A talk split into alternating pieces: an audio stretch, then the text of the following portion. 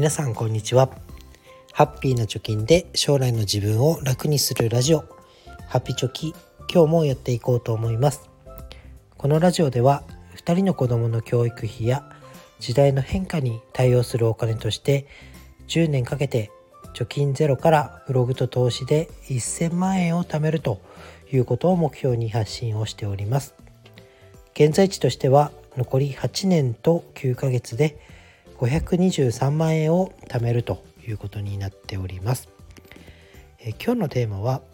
「時は金なり」を改めて考えていきたいなと思います。まあ、なんでこういうふうなあテーマにしたかというと4月からね自分の生活スタイルが変わって時間がとにかくないというところでこういかに自分のために時間を使えるかということを考え直したからです。で4月から これまで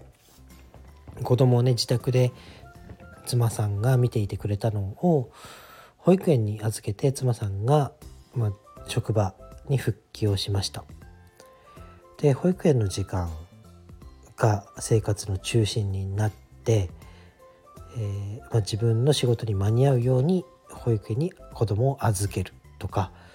保育園の預かり時間までに自分の仕事を切り上げて迎えに行くとか、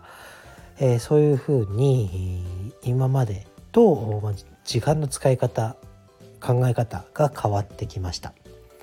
で改めてこの「時は金なり」っていうのが心に染みたというかやっぱそうだよなということを考えました。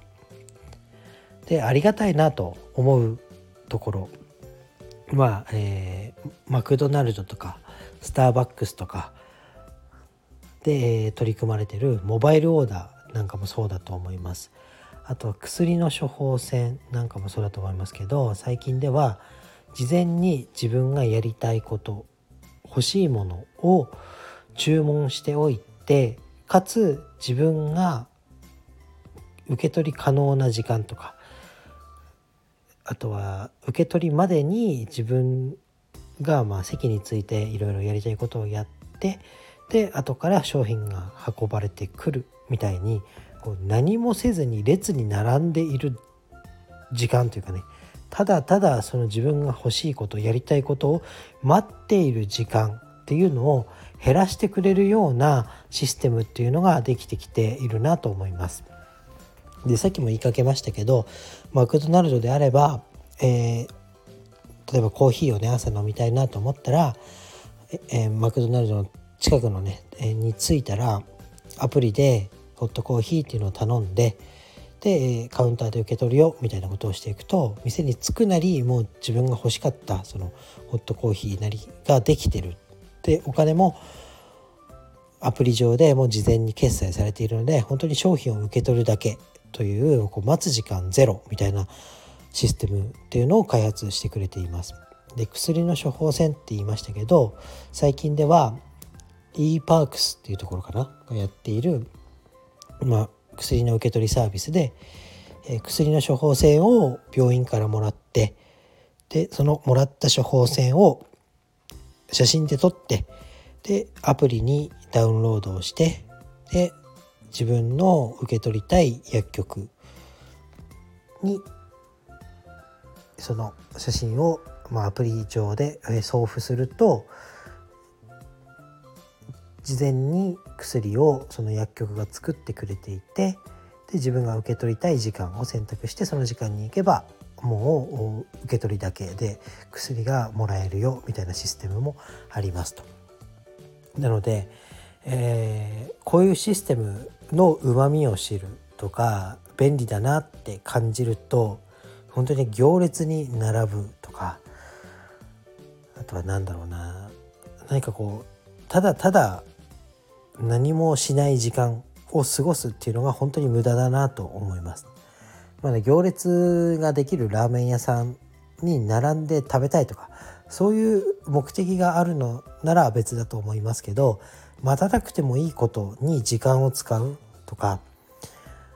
本当はこういうふうにやったら効率化できるのにこれまでのね古いシステムのままがゆえにこっちの時間が奪われるみたいなことっていうのを極力減らしていった方が自分の時間っていうのは有意義に使えるんじゃないかなと思います。でよく、えー、例えば誰だ？アップル